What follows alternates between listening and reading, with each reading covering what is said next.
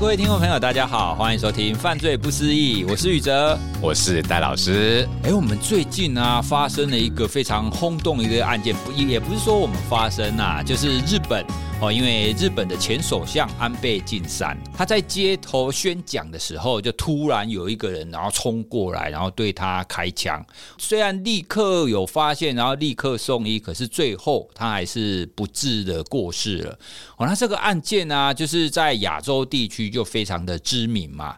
那后来啊，在追查这个凶手，说到底谁就是在街头对这个前首相开枪。那最后发现，哎，这个年轻人他居然只是说他要对这个前首相要来复仇，他好像有一个仇恨。可是你仔细去想，他有对你做过什么事情吗？也好像没有。哦，所以这样子为什么这样子复仇的怒火，然后会针对一个他不是直接当事人？诶，戴老师这样子的案件是不是有曾经有发生过，或者是他背后有什么样子一个犯罪心理的脉络呢？嗯，好的，我觉得这个安倍晋三前首相呢被枪击身亡这个案件呢，啊，造成的这个冲击哦，就像宇哲刚刚提到的哦。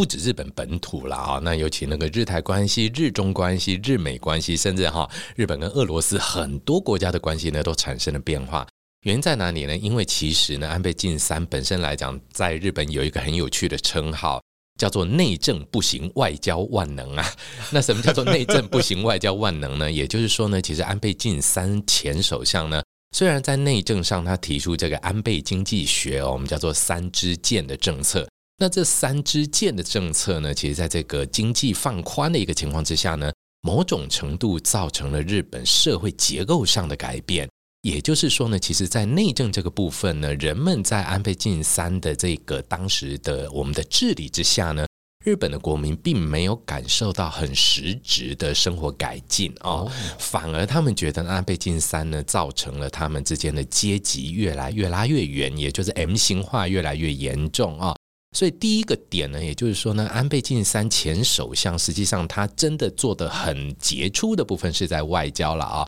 所以呢，他在国际上带来的这个冲击力是很大的，这是大家第一个我们先澄清的部分。第二个，很多人就会想到啊，怎么可能这个前首相那在路边演讲的？啊、我我像很多的听众朋友们可能看到那个画面都吓一跳。如果台湾的前总统怎么可能呢、啊？少说也是个这个四八方围着防弹玻璃，什么全部都把它弄得很好，才会让它在这个玻璃箱里面啊，或者我们会有一个很高的舞台啊，类似这样的一个状况。那但是其实日本的这个民族主义是一个蛮有趣的一个特色啊，就像我本身我也在日本留学的经验里面，也看过非常多的这个执政党啦，或者在野党的这个各党首啊，叫党魁呢。那他们呢，真的就是站在一个肥皂箱上面。我、哦、真的、哦，他们现在还是这种肥皂箱式的。对对对，其实呢，日本有很他们的这个民主制度呢，大部分是模仿或传承自英国啊、哦。那其实就像日本早期的时候呢，也自诩自己是这个亚洲中的欧洲这样的一个概念啊，所以呢，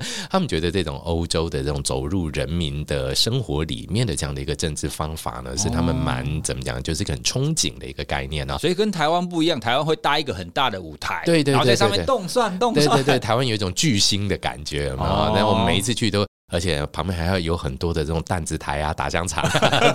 民主香肠啊、民主挂包这些，我们就当成是一个游乐场这种感觉啊。那他们来讲的话呢，真的就是在那边听啊，比方说呃，一般来讲就会有一个很有名的人在那边拉抬这个候选人声势，然后讲一些党的政策，然后候选人呢通常就是站在旁边挥挥手而已，因为大家其实不太知道候选人是谁，反而是就看这个有名的啊。所以其实这个方式是普遍的，并不是说今天安倍晋三前首相呢，他刻意的忽视自己的安全，展示自己的亲民，倒没有哦，反而是大家都这么做。那当然，在维安这个部分呢，的确有疏失了，这我们就不讨论了，因为这个部分真的跟国家的习惯各方面有关联哦。那戴老师也曾经在当着案件发生之后，很多媒体找我们谈的时候，我第一个想到的就是。哎，日本会不会有这个和平痴呆？哈，这个名词很有趣。什么叫和平痴呆啊？日文叫黑娃 boke 啊，黑娃 boke 是什么东西呢？就过得太舒服了，生于忧患，死于安乐。里面的那个死于安乐，真的有这个词吗？有黑娃 boke，哎，就是呢和平白痴哈，叫和平痴呆症这样，太成平了。你想想看，日本从战后到现在，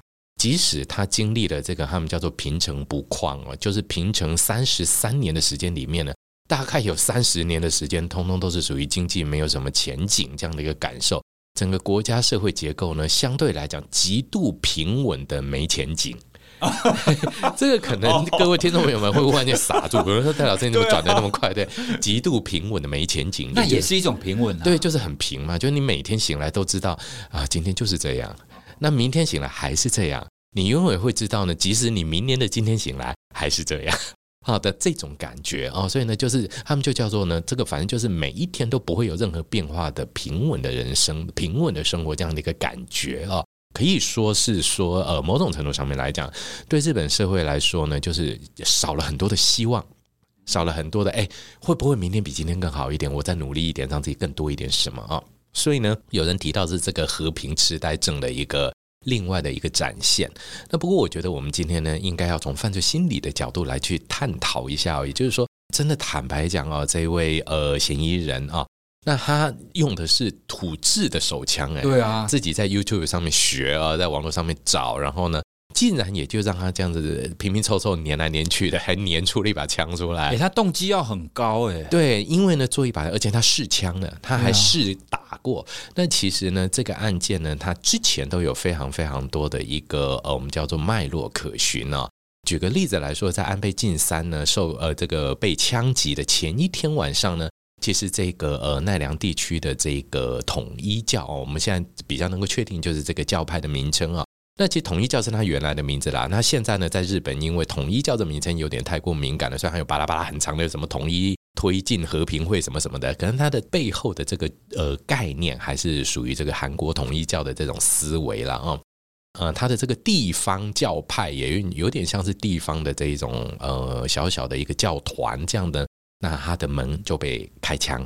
啊，呃，被这个有点像是钢珠弹这样子的一个枪支攻击啊，那左邻右舍呢也都听到类似有点像是打雷或放鞭炮这样的一个枪击的声音。大家也都知道呢，哦，今天被开枪的这个房子就是哦，类似这种啊，会有平常有很多人会来集合啦，或者就是会有一些宗教活动这样的一个地方，所以呢，大家有一点戒心，但是呢，倒也不太敢搭理。也不太敢管啊、哦。那我们举个例子来讲，其实台湾偶尔也会有这样，比方说今天如果真的发现你左邻右舍哪边被人家开了枪，你大概不会想，哎，来来来，我来当和事佬，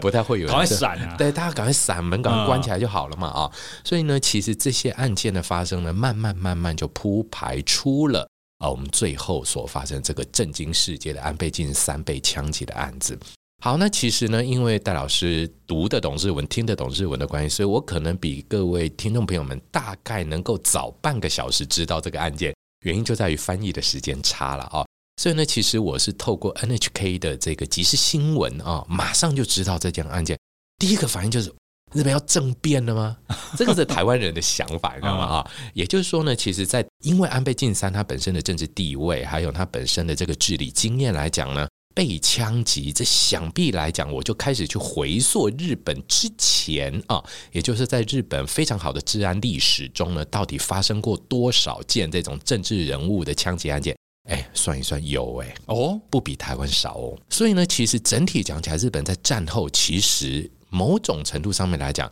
一个不稳定或者一个稳定的时候呢，就发生类似的案件。通常呢，其实你说首相被袭击这件事情，日本也发生过的。哦，前一次是什么时候？嗯，所以前一次应该是在一九六零七零年代那阵子的时候啊，只是那个年代的时候呢，我们都会发现是属于一个叫做激进青年好了，哦，或者就是说呃，这个是一个改革派的什么团体好了。啊，也就是说呢，对时政不满啊，对于这个时局不满，或者甚至对于呃，也许就是国家大政方针有意见的人呢，他用一个非常呃，怎么讲，他觉得合理哈，就是这个嫌疑人觉得合理，但是大家社会上是没有办法容忍的这种暴力行为，来去宣扬自己的理念。好，所以呢，其实。在存在过的这些案件里面来讲，我的第一个反应就是啊，难道日本要发生政体的变化了吗？对啊，啊，在我们的概念里面来讲，日本极端的稳定啊，怎么可能会有什么政体变化？它基本上长期一党独大已经很久了。的猜测有一错掉了，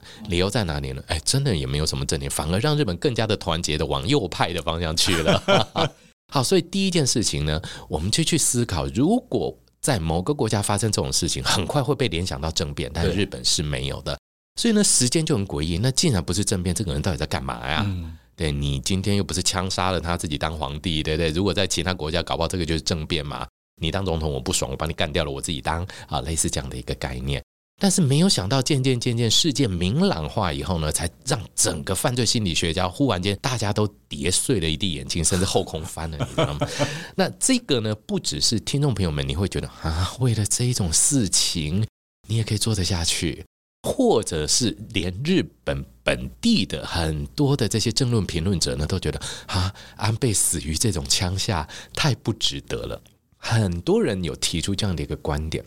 那我想呢，我们就不去深究说今天日本的政界跟宗教界之间的瓜葛，毕竟那个非常多政治概念的东西啊。那其实呢，呃，戴老师就因为这样的一个关系，有机会呢多读了一些日本的文献，然后跟日本方面的学者讨论以后呢，其实我们开始。抽丝剥茧的想要去了解这一位嫌疑人，他到底为什么会做这件事情？所以呢，我们今天呢，就从这个远因、近因这些角度呢，来去慢慢的看这个仇恨的种子怎么种进去的，然后怎么发芽，最后怎么让它呢影响了当事人的行为。我觉得这是一个我们可以探讨。而在我们这个研究或者是讨论的历程中，其实戴老师有点不寒而栗。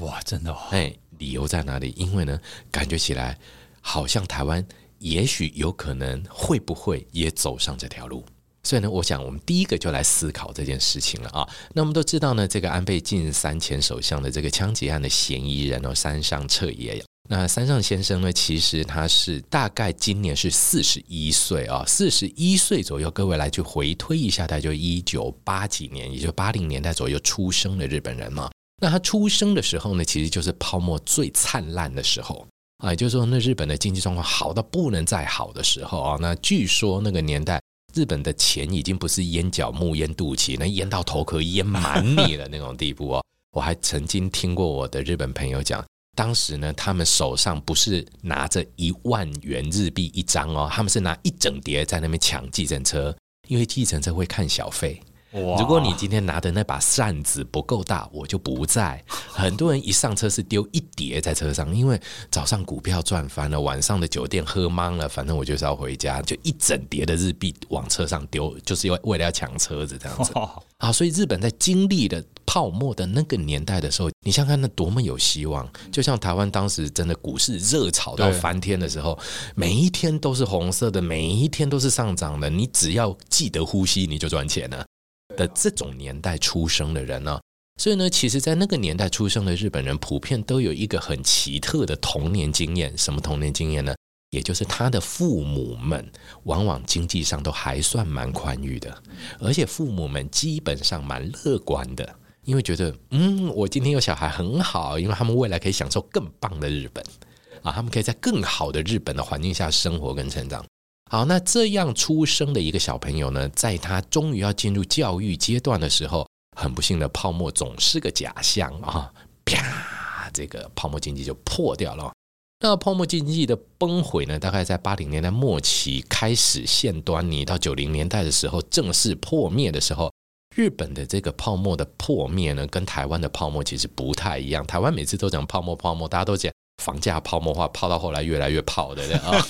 但日本的泡沫是真的就戳破了，那这破了以后就是股市狂跌，房价腰斩、腰斩再腰斩啊！也就是说，整个的状况就啪垮掉这样的概念。但是也许啦，我们在猜想，这就比较从经济政治层面来去探讨的时候呢。日本政府呢，其实还是保留了一定的经济实力，所以在维持国内的稳定上面来讲，他们还是能够维持住一定的一个至少，我们虽然不叫做国富民强，但是至少安居乐业。嗯，那日本人民呢，倒也安分守己啊，也就觉得嗯，好，那我就再努力，再创高峰试试看啊。那这些呢，都可以从九零年代末期很多呢，让日本再亮眼一次，让日本我们再努力一下，或者就日本的未来是哎，尤其像是早安年呃早安少女就一首。歌很有名，日本的未来，喔喔喔喔，这样的，大家 大家鼓励一下这样的一个感觉，还希望再拼一次。所以相对来讲呢，你就这样想，那个时候出生的小孩，他的爸妈是属于一个可能热衷于金钱游戏，或者赚得满盆满钵，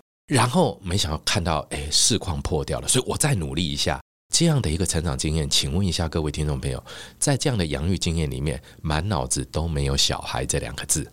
哦，对，对，你想想看，我一开始是很好赚钱，后来是我知道不好赚了，所以要更努力再赚钱。请问小孩在哪里？嗯，很容易忽略掉。对对对，在养育这一个议题上面就被忽略掉了啊。所以呢，其实呢，日本政府呢也去发现到了这个问题。好，那这一群小孩一路涨上来，照讲，你想想看，十年过去了，经济总得翻身了嘛，对不对？十五年过去了，总得翻身了。二十年过去，总得翻，一直没翻身。日本这一次的这个他们叫做补矿，也就是经济不景气呢，其实非常的夸张。日本大概是世界上唯一一个有办法能够经历这么长的经济不景气，还能待在世界工业国家里面的啊。所以你就这样子想啊，也就是说呢，当这一个小孩的父母亲一直觉得自己有机会再翻一笔，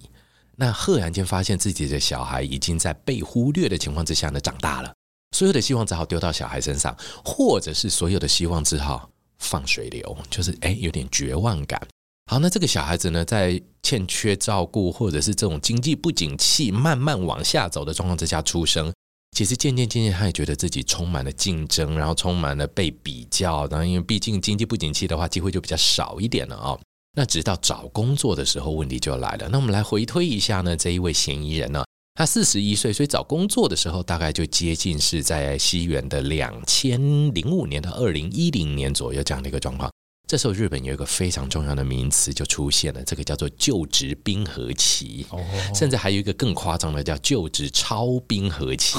啊，Hyogaki 啊，那冰河期就基本上你找不到工作。那在日本来讲，找不到工作是一件很麻烦的一件事情，而且呢，呃，整体来讲也会造成社会的动荡。所以，另外一种方法就出现了，这个其实我有一点点就胆寒起来，跟台湾好像。在日本，你有没有发现？哎，虽然他就职冰河期，但是他的就业率其实都还是很高，失业率一直很低。原因在哪里呢？因为日本发明了一个超级炫目的制度出来了。这个制度呢，台湾现在用的很开心。什么东西呢？派遣制。哦，日剧有那个派遣女王啊，派遣女一，好像就是从那个时候开始的。对对对，从那个时候开始变成热门的名词。那什么叫派遣呢？派遣的意思就是。基本上哦，等于有一点像我们这边的专案工作也好啦，嗯、或者我们今天的签约约聘雇啊，就说 OK，我需要你的专业，我也需要你这样的一个人，但是我不想负担你的后半，嗯、我不想负担你的所有的福利，我不想负担你的保险等等等等等等，所以 OK，在我还能用你的时候你来，但我不想用你的时候，这个约就结束。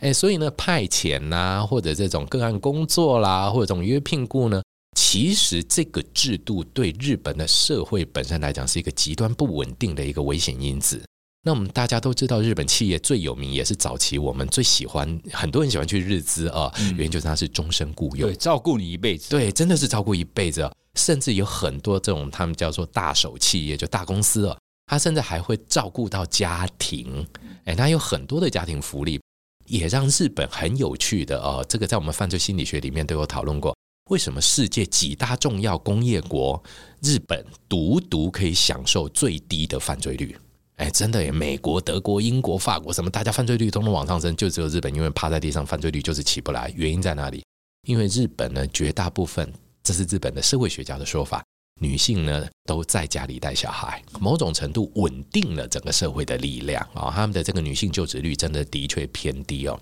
好，那整个经济状况的下降以后呢，这些派遣员工问题就出现了。派遣员工的逻辑就是他可能被迫，或者是他可能自己也喜欢了啊，不停换公司，美其名叫弹性很好。另外一个角度来讲，就是没有被栽培，不稳定。对，那不稳定或者就是没有向心力，这个部分就很麻烦。也就是说呢，其实日本的社会整体呢，就产生了一种平静的暗流。什么叫平静的暗流呢？就表面看起来很稳定。但实际上，大家心里头非常浮动。那这种状况呢，意外的搭上了某一个阶段。其实日本呢，曾经有过，大概是在这个三一一的这个地震前后那几年呢，是民主党执政，就是诶，这个常年执政的自民党呢，终于在野了。在那个年代的时候呢，其实日本相对来讲政治比较动荡，但是倒也大鸣大放。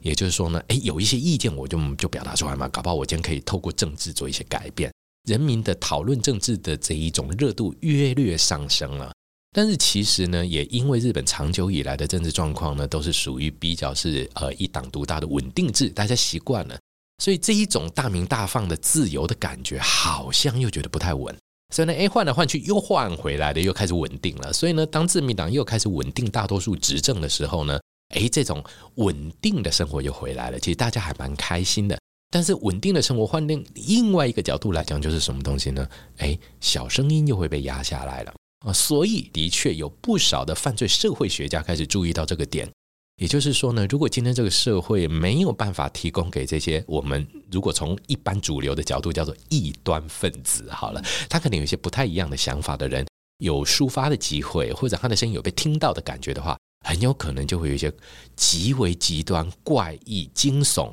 的案件就发生啊。所以呢，从这些角度来讲，渐渐的确也发生了类似的这些案件呢。举个例子来讲，我们曾经在这个节目中跟各位报告过的这个天使杀人哦，这个紫松胜的这个杀人事件啊，还有呢有非常多的呃这种嫉妒呃，一种尤其像在日本这个神奈川那个地方，曾经也发生过一个就四十几岁的中年人，那他呢嫉妒这一些未来精英，所以他冲上这一个精英小学的这个通学的巴士里面，拿刀砍小朋友。哇！因为你的未来那么好，我已经没未来了，可恶，我砍了你。所以这也有一点类似那种随机或无差别了。对，但是呢，日本的犯罪学家开始来去思考，早期的无差别，在日本最经典的就是这个二零零八年的这个呃秋叶原杀人事件，那真的是完全无差别，他就车子就撞进去，然后行人就杀嘛哦，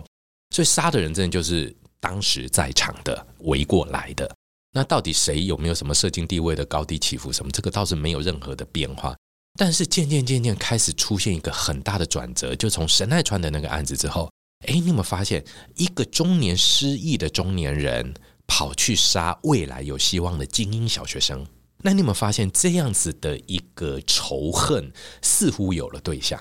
哦，就是哎，我怎么这么倒霉，出生在这个时候？那你们凭什么？对，开始出现这个。然后呢，之后还有一个案子又发生了，京都动画事件。为什么你们画的就是能卖，我画的却没有办法？哦，就就是很有名，就是那个动画的那个放整个都烧掉了。对，那京都动画烧呃的这个纵火事件，那这件事情一路一路，其实日本发生过很多起啊。哎，日本的犯罪现象就渐渐渐渐这种无差别攻击，早期在秋叶原那真的没有差别，但是后来却发现这不是无差别，这是特定仇恨对象无差别。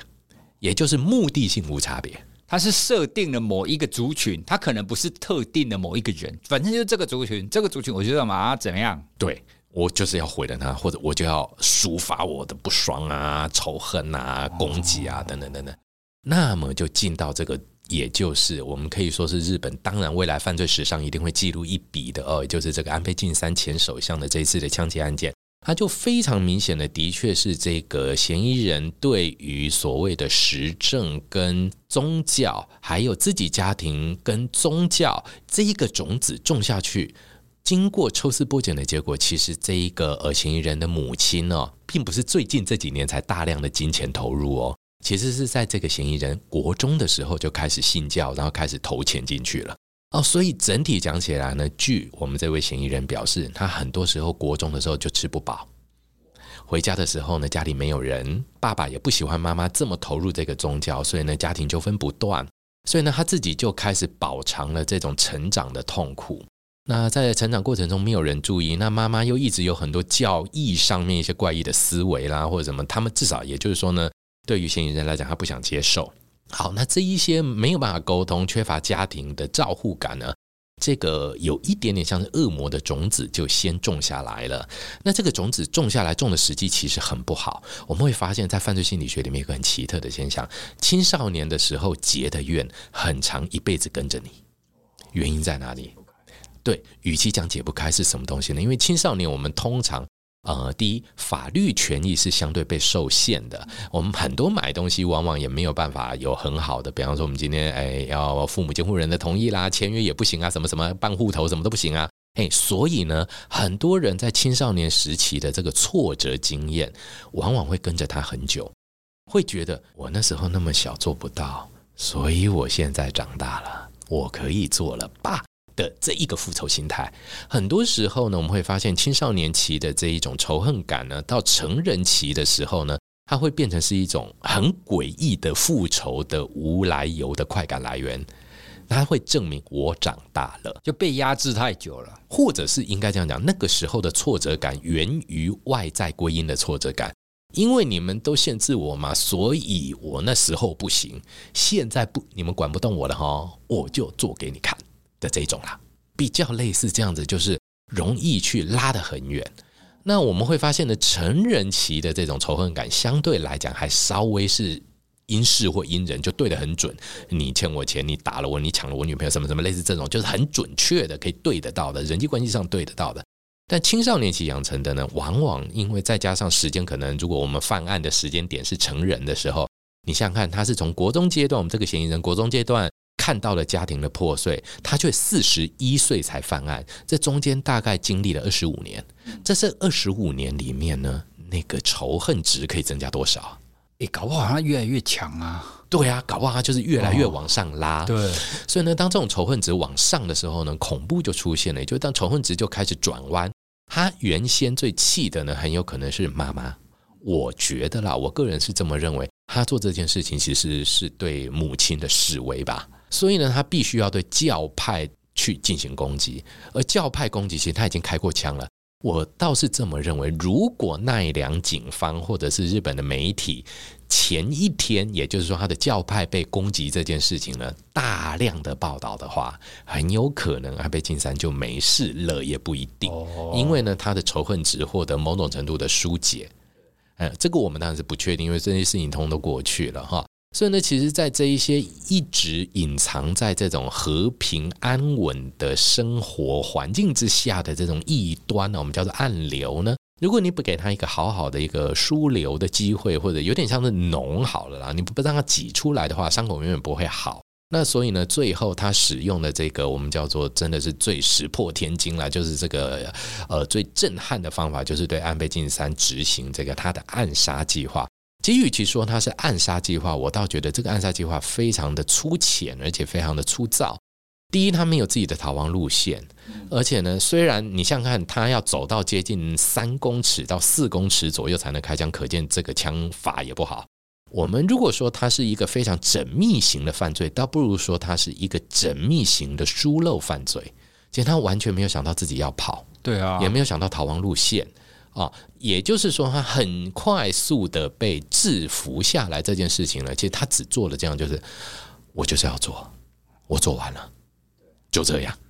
哎、欸，这真的很像是那种电影里面，就是我就是要复仇，其他的我通通不管。对对啊，因为他也豁出去了嘛，他也没有想要逃啊，我就被你抓嘛，但是我一定要干。是。所以你有没有发现，他被抓的时候，其实也没有什么抵抗或什么？因为尤其像这个日本很多的这些媒体，他们相对来讲，尤其民放啊、民间的这些放送电台呢，那他们有一些比较完整的画面流出来，在这个网络上，各位都可以搜寻到。我们可以发现呢，其实他被压制的过程中呢，警察几乎没有花费太多的人力或者是精力，他就很快速，然后他就反正就是就是被你制服下来啊。然后呢，被抓了之后呢，那在这个整个调查的过程中呢，其实这位嫌疑人倒也非常的，我们不能讲说合作，但是他倒也就是坦坦诚诚的讲的清清楚楚就是这样，反而意外的让大家吓一跳啊！怎么这么无聊的原因呢、啊？立马来帮帮忙，因为很多人都会像一刚开始你说的，会有那种 政治的动机，说怎么样，甚至还。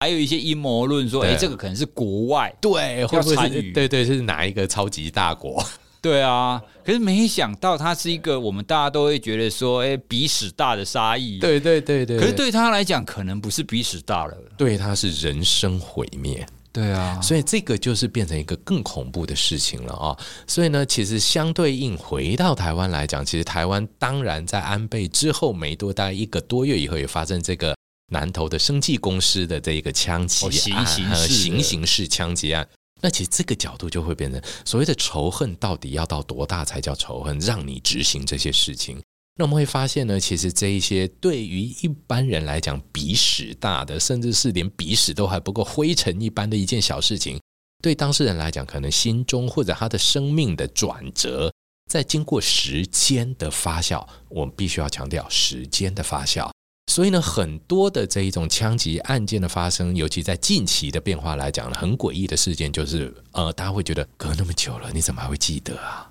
八年前的案子，六年前的案子，国小的案子，什么什么的案子，甚至呢，很多时候这些复仇者们，他也觉得，其实当时我也没有怎么样啊。很多时候，当这些复仇者清醒过来的时候，会觉得，对呀，我干嘛那么冲动？但是其实他不是冲动，其实他反而会觉得，对，我怎么会计划这件事情？因为呢，当时自己受到的损害好像没有想象中的那么大，但是现在却要背负着这么多条的人命，然后之后很多很多要去面对的一些刑责哦。所以呢，其实在日本，很多的犯罪心理学家开始担心一件事情，就是在这种平稳的社会环境或者讲求大一统的这样的一个社会形势之下呢，这些暗流呢开始针对。一种很奇特的现象发展，就是什么呢？具有特定攻击目的的无差别攻击。那这种特定攻击目的是什么呢？叫做有名的，叫做显眼的，叫做站在前面的，棒打出头鸟。对，类似这种概念啊。所以呢，其实我们真的就必须要大声疾呼了啊。也许呃，台湾可能也某种角度上面来讲，必须要去加强呃，当然各位名人们，你们自己要注意一下，平常你们被贴上的某一些标签等等等等的啊、那当然呢，尤其在自媒体这么流行的情况之下，真的的确会有不少的透过网络或者是透过这些自媒体呢成名的朋友们啊、我相信各位可能还是某种程度上面来讲，呃，社会的不稳定性其实永远都是存在的啊。那当然，我们的确要说好的，就是当然害人之心不可有之外，防人之心真的也不可无。那我们也真的要这么去思考了，也是如果未来有听众朋友们听到我们的节目呢，我们还是会比较鼓励的一个，就是如果真的有任何的这一些自己心里头觉得比较阴暗的部分的话呢，那我们还是会鼓励说有心理学家或者找咨商的朋友们协助哦，自己先化开看看。那另外一个角度上面来讲呢，真的这种暴力的行为带来的后果的冲击性啊，往往不是这个执行复仇者他背后承担得了的啊。这些东西呢，其实我们希望能够扮演一个小小的刹车的角色，但其实我们要很合理的说，这是一个很困难的一件事情。这个案件听起来，它变成是它整个的仇恨的成长是有很大的因素在里面。因为刚刚你有讲有一个原因，就是它整个社会结构的改变，是而且它现在会变成是很平静，可是底下有暗流。没错，哎，那这个情况其实我还蛮可以想象的，因为在人的这样子的一个群体底下，你要说好，那大家皇城内一片和谐，你说看起来对啦，有可能我们可能会因为。制度或者是因为什么样子的原因，大家都一片和谐嘛？可是我们学心理学，你就知道怎么可能大家都同意同一个方向，对不对？没错，对啊。下面一定会有很多意见，只是它隐而不发。是哦，所以在这种情况底下，如果这种僵太久，就难免会有一个破口的时候。对，那这个就会爆炸。对，尤其呢，这种所谓的僵太久呢，又是被迫僵，就我被迫要跟你演的很和谐的时候。那这个破口在破的时候呢，犯罪其实就会变成是一个可以被选择的一个选择方法了啊。所以呢，当然我们都知道，平常犯罪这种事情是绝对不要去想，也不要去做。那但是如果当一个人觉得自己已经被仇恨包围到我，那我所有的路都不管是进路、退路、左边、右边，通通都是一个。怎么讲仇恨值的存在感的时候呢？其实换句话来讲啊，大家很有狗急跳墙就往上跳了。那大家所以呢，在这个情况之下呢，这种类型的犯罪人呢，他们对于自己的犯罪行为呢，在出发点的时候，也就是说我决定要做这件事情的时候，我们发现一个很恐怖的现象，他都会觉得自己是替天行道。对啊，对，直到他发现呢，其实自己真的不是替天行道，自己真的是作奸犯科的时候。清醒过来的时候，才会发现事情的严重性。哇！可是从这个观点来看，这样看起来，如果我们不追求一片和谐，大家各自大鸣大放，哎，反而就是这一类的，就是这种无差别特定目标的这种，是不是就会比较少哈？如果就刚刚的推论，对，如果从这个推论来讲的话，我们还是希望各位能够有机会呢，可以多多聊一聊啊，也就整个社会呢，也能够在更多元，然后更容许更多的现象一起发生。但是也的确，我们也很诚实的说。犯罪绝对不是社会的绝大多数，绝绝绝绝绝大多数的人呢是不犯罪的啊，所以呢，呃，面对极为少数的朋友们，我们还是鼓励呃，当然我们还是鼓励您呢走出社会来跟大家在一起。但是我们社会里的每一个分子都要记得，如果有机会的话，大家说说话的时候不要随便就很火气，然后呢，呃，能够听得进别人的一点话，我相信三号也是一个机会。当然，这些都是所谓的天下太平的好日子了啊。这种日子到底真的那么好吗？我想呢，呃，不过我对台湾有一点信心了啊。基本上就是说，台湾整体上面来讲呢，我们的这种。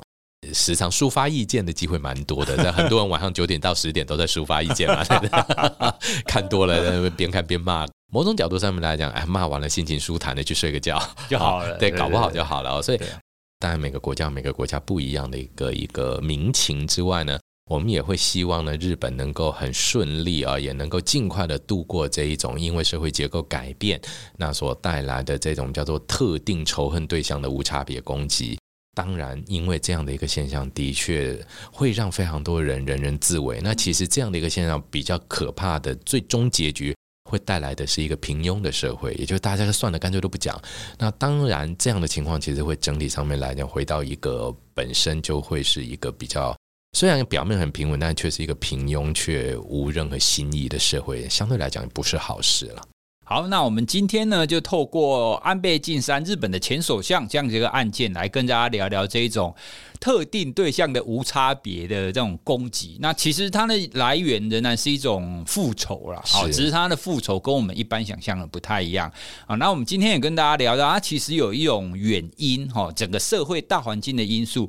那也有它可能成长个人跟家庭的因素哦。所以犯罪心理其实没有我们想象中的那么单纯，说哦，这个人就是恶魔。嗯，其实不是。对，所以我们把他杀掉就没事，然后其实不是这个样子。是，好，那这也是我们一直想要透过节目可以跟大家分享的。好，那今天我们谈的，你就可以知道，哎，我们多多包容这种不同的意见。哎、嗯，那就算你不同意他，你也不用跟他对着干。对，其实是的。对，好，那我们今天就跟大家聊到这里喽。如果大家对于我们今天的分享有什么想法的话，都欢迎你透过脸书、IG 或者是其他的方式来传讯息给我们。那我们也会把各位的意见，然后传递给戴老师。好，那我们今天就到这边了，谢谢大家，拜拜，拜拜。